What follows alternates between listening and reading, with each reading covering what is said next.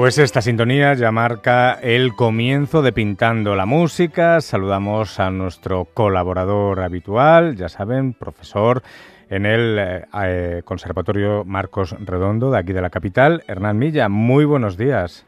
Buenos días, Agustín. ¿Cómo estamos? Hoy además creo que traes un tema muy relacionado con este 17 de junio, ni más ni menos.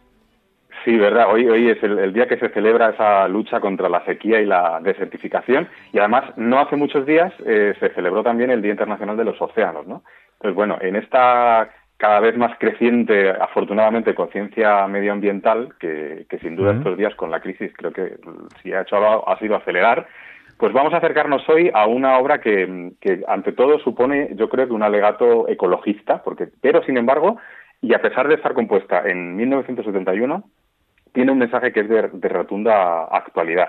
Entonces, bueno, hoy vamos a hablar un poco de, una música que sale muy de la naturaleza y qué mejor que sea la propia voz de la naturaleza la que hoy nos hable eh, a través de la voz de una ballena. Vamos a escuchar una pieza que se llama Vox Balaenae, la voz de la ballena, que tiene una curiosidad muy importante y es que está escrita para tres músicos enmascarados, pero no una máscara como las de ahora que llevamos, ¿no? No una mascarilla, sino una máscara que tapa precisamente la otra mitad de la cara, la parte superior, los ojos, un antifaz, vaya.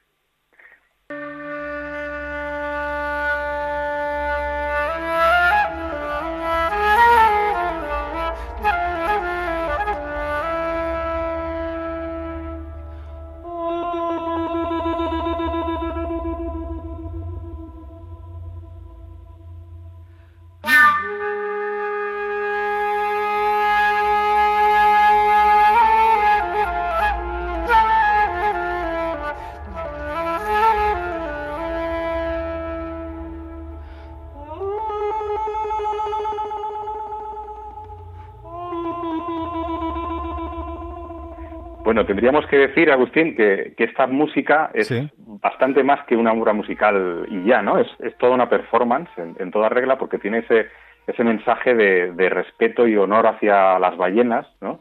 Que representan la criatura, la, riqueza de estas criaturas de, los océanos y que, bueno, se erige un poco en este testigo de, la naturaleza. Esta idea que propone George Crumb, que no hemos dicho que es el compositor de esta, de esta pieza, eh, de enmascarar a los músicos es precisamente para borrar eh, cualquier presencia humana sobre el escenario, ¿no? esa deshumanización del arte. Y además sugiere en la partitura que se interprete bajo una suave iluminación azul, con lo cual la experiencia, desde el punto de vista del espectador, es espectacular. Me lo estaba imaginando así, además, ¿eh? Me lo estaba imaginando así, con, una luz muy tenue y azul. Se crea un ambiente eh, maravilloso en el, en el escenario y bueno, una curiosidad es que también los instrumentos están electrificados, ¿no? Y eso permite explorar una cantidad de técnicas eh, experimentales muy interesantes, ¿no? Por ejemplo, en esta vocaliz, que, lleva el subtítulo para el comienzo del tiempo, eh, lo curioso es que aquí el flautista está cantando al mismo tiempo que tocando, ¿no? Y produce ese sonido casi fantasmagórico que imita un poco los, esos cantos ¿eh? en las profundidades de las ballenas. El final de esta vocaliz tiene una cita eh, textual al tema de Así habló Zaratustra de Strauss, que ya sabemos que es el tema que utiliza Kubrick en la banda sonora de la famosa película 2001. Creo que podemos escuchar un momentito de ese, de ese corte cuando entra ese tema.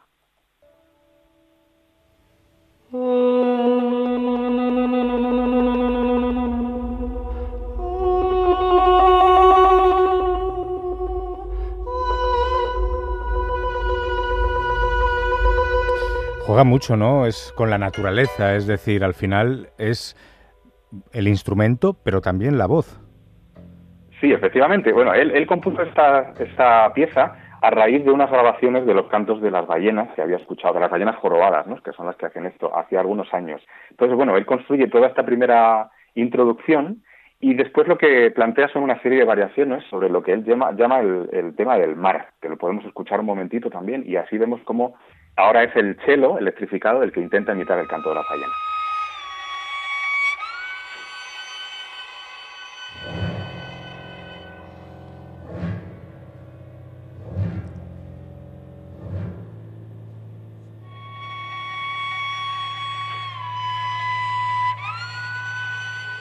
Totalmente sugerente, ¿verdad? Sí, no sé si me puede recordar un poquito a Mike Oldfield, ese disco que sacó de Son of Distant Hair, no sé si te acuerdas. Sí, lo conozco bien, lo conozco bien, yo soy muy fan de Michael Field. Bueno, pues algo tienen en común, ¿no? Y es esa, esa mirada hacia la naturaleza y hacia ese pasado, ¿no? Que, que está tan por encima de nosotros, ¿no? A, base de cientos de, millones de años, ¿no? De hecho, eh, Trump en esta pieza lo que hace es que a esta serie de variaciones que suceden en este tema del mar les otorga un nombre que corresponde a diferentes momentos geológicos.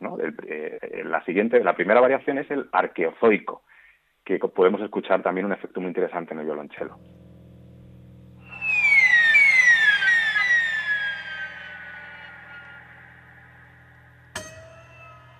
Eso en la partitura lo, especifica como el, llanto de la gaviota, ¿no? se desplaza con un glissando por todo el mástil y el piano está utilizando un, cincel sobre directamente las cuerdas, ¿no? Para hacer esos efectos. También es, muy interesante. Innovador, además, ¿no? Sí, bueno, eh, algunas de estas técnicas él, él, plantea son innovadoras, otras ya se han explorado con anterioridad en compositores como Cowell o John Cage, pero la verdad que, que esta, esta música es, sobrecogedor el efecto, sobre todo teatral que tiene, ¿no? Mm. La siguiente variación es el proteozoico, y bueno, que es el tiempo en ese, en ese en el que los organismos pluricelulares eh, empiezan a emerger y es muy interesante el efecto que se realiza con, los, con unos clips en el piano que, que, se dejan vibrar sobre la cuerda y vamos a escuchar ahora este efecto. Este es el violonchelo.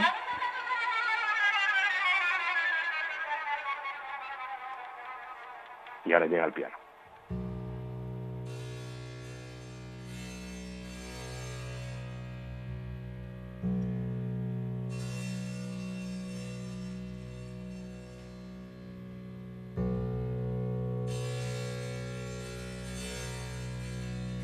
Tiene un punto casi de meditación, ¿no? Sí, sí, sí, estaba yo pensando, em, bueno, en, este instrumento que utilizáis los músicos para, afinar. Que, se golpea ligeramente y eh, produce una vibración. No sé si me puede recordar el eso. Diapasón, el, diapasón. exacto. Bueno, eh, de alguna manera podría, mira, no lo había pensado nunca, ¿no? Aquí lo que se, lo que se hace es incidir sobre un mismo sonido todo el rato, en la misma cuerda, y funciona como, como esa especie de, nota pedal, ¿no? Como, como, tienen la gaita, por ejemplo, ¿no? Que tiene una nota que se mantiene y sobre la que se construye todo eso de arriba. Y esto es algo que también yo creo que en, la meditación eh, ¿no? oriental se, se emplea, ¿no? Esos sonidos eh, fundamentales que luego recrean resonancias por arriba, ¿no? Y sobre las que, por ejemplo, se sucede el canto armónico. ¿Y, pues por, qué, por, qué, por qué este, este relax, este, este, este, este tipo de música nos relaja? Es desde luego muy, muy vibrante, ¿no? Es muy profundo. Sí, yo creo que en el fondo esta obra todo es una meditación en sí misma. A mí me parece que, ya te digo, el efecto de, cuando uno toca esto en directo y sobre todo desde el punto de vista del público es que terminas, bueno, vamos a escuchar después más adelante el final, en un silencio absoluto. Pero antes hay, pasan cosas, ¿no? La siguiente variación, que es el paleozoico, eh, es muy interesante también porque hay una serie de reflejos, ¿no? a través del piano.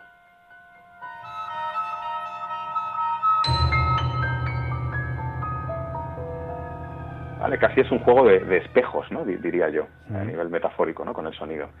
Y poco a poco lo que va ganando es intensidad dramática la pieza, para en la siguiente variación, que se llama Mesozoico, que es la edad de los reptiles, ¿no? y la época de la gran extinción, de extinción, la podemos escuchar aquí. Un cambio radical, ¿eh? Radical. Él escribe aquí dramático y con un sentido del destino, ¿no? Como si ya sabiéramos, supiéramos lo que, lo que va a venir después, ¿no? Que es el, meteorito que va a caer. Y aquí el, este sonido tan estridente se consigue introduciendo cristales dentro del piano con mucho cuidado, pero así es, con cristales.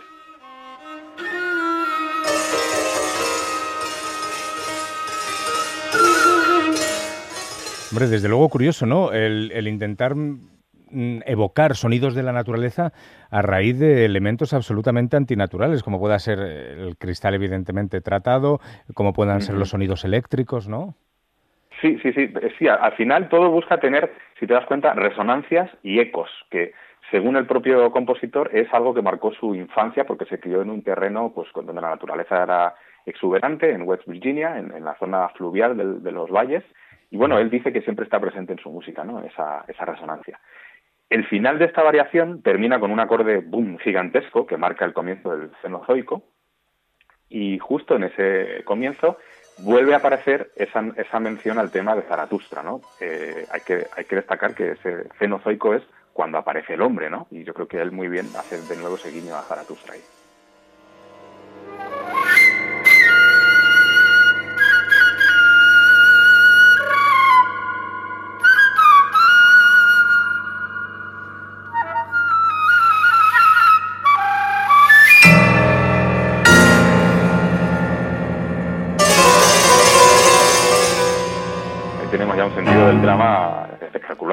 Sí, un poquito elefante en cacharrería, ¿no? Entrada, entrada abrupta, con fuerza, desde luego.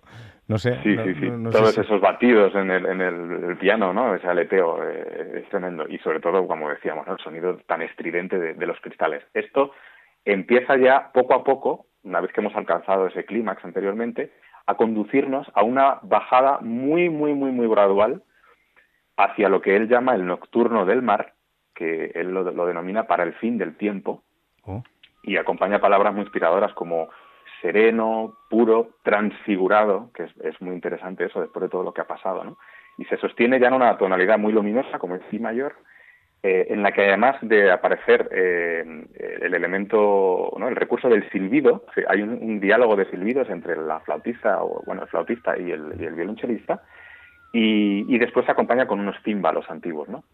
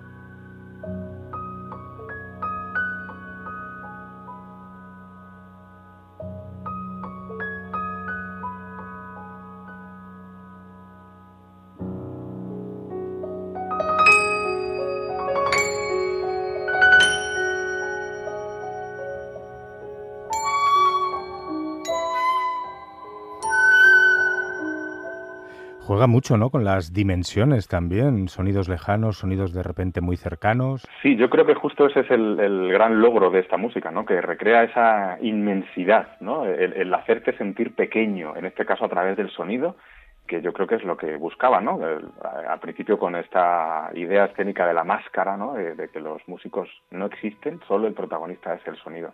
Entonces, al final de la pieza, cuando se queda ese pequeño gesto en el que se repite una figura de diez notas, que eso es casi, vamos, minimalismo, y va desapareciendo, va desapareciendo hasta que al final se queda el silencio absoluto y en la partitura incluso el compositor eh, te pide que permanezcas alrededor de siete segundos, quiero recordar, en una completa pantomima, es decir, haciendo el gesto de que estás tocando de nuevo esa figura, pero sin sonido, ¿no? Para que el público ya tenga que, agudizar tanto su, su, oreja que piense que realmente está casi escuchando, pero en realidad no suena, ¿no? Es, es muy interesante. Yo no he escuchado en mi vida un silencio como el que se crea cuando todo esto termina, la verdad. Así que invito a todo el mundo a que, a que conozca y escuche esta pieza al completo con la luz apagada o mejor aún, con la luz azul. Sí, tranquilidad oceánica. Hernán, hasta la próxima semana. Hasta pronto, Agustín. Un abrazo.